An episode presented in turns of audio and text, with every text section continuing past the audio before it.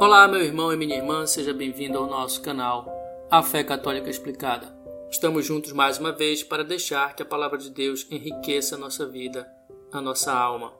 Hoje, terça-feira, dia 14 de junho, 11 semana do tempo comum.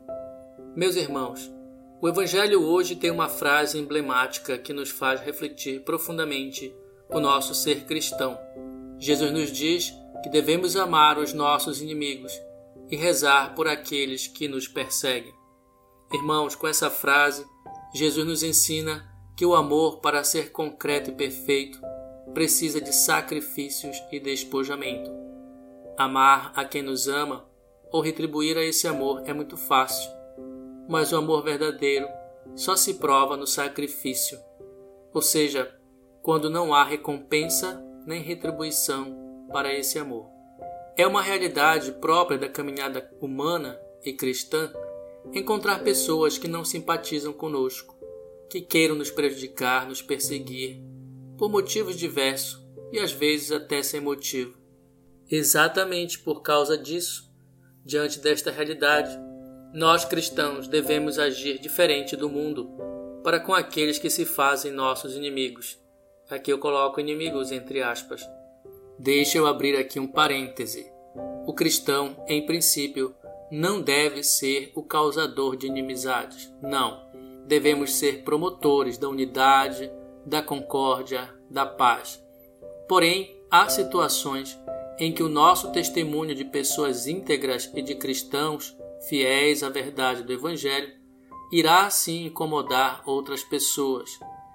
Em outras palavras, por causa de nossa postura de cristãos, algumas pessoas podem tornar-se sim nossas inimigas.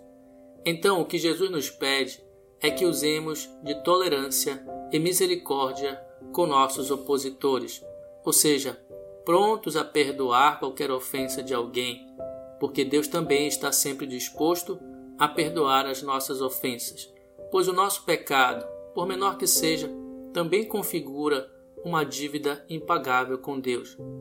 O Deus que Jesus nos revelou nos ensina uma justiça totalmente diferente da justiça humana, uma justiça que deve fazer a diferença neste mundo. Humanamente falando, a grande maioria de nós não se sente capaz de colocar em prática esse amor, que vai até as últimas consequências, porque sempre nos deixamos levar pelos nossos impulsos que naturalmente vão nos instigar a revidar, a contra-atacar, a fazer às vezes justiça com as próprias mãos. Mas então, como é que fica esse ensinamento de Jesus? É possível colocarmos isso em prática? Existe alguém que ame seu inimigo? Sim, meus irmãos, isso é possível. E vou lhes dizer como. Só é possível amar do jeito que Jesus nos ensina quando se tem um coração em profunda e estreita conexão com o amor de Deus. Porque só o amor de Deus nos capacita a ultrapassar as barreiras humanas que nós mesmos criamos e que nos impedem de ir ao encontro do próximo e de perdoar o próximo, pois a todo instante temos que nos lembrar que Deus ama a cada um de nós independente se nossas ações são boas ou más. Meus irmãos, Deus nos ama incondicionalmente. Ele nos ama simplesmente porque existimos. Amar ao próximo, então, nos exige muito porque mexe muitas vezes com o nosso comodismo e o nosso orgulho. Irmãos, se amar fosse fácil, o próprio Jesus não teria derramado seu sangue por quem merece e por quem não merece. Portanto, nosso amor só será perfeito como Deus espera, se este amor nos custar algo. Por isso, grave essa frase que agora vou dizer para você. Se amar não nos custar nada, significa que ainda não aprendemos a amar de verdade.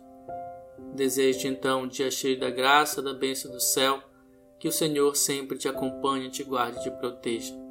Em nome do Pai, e do Filho, e do Espírito Santo. Amém.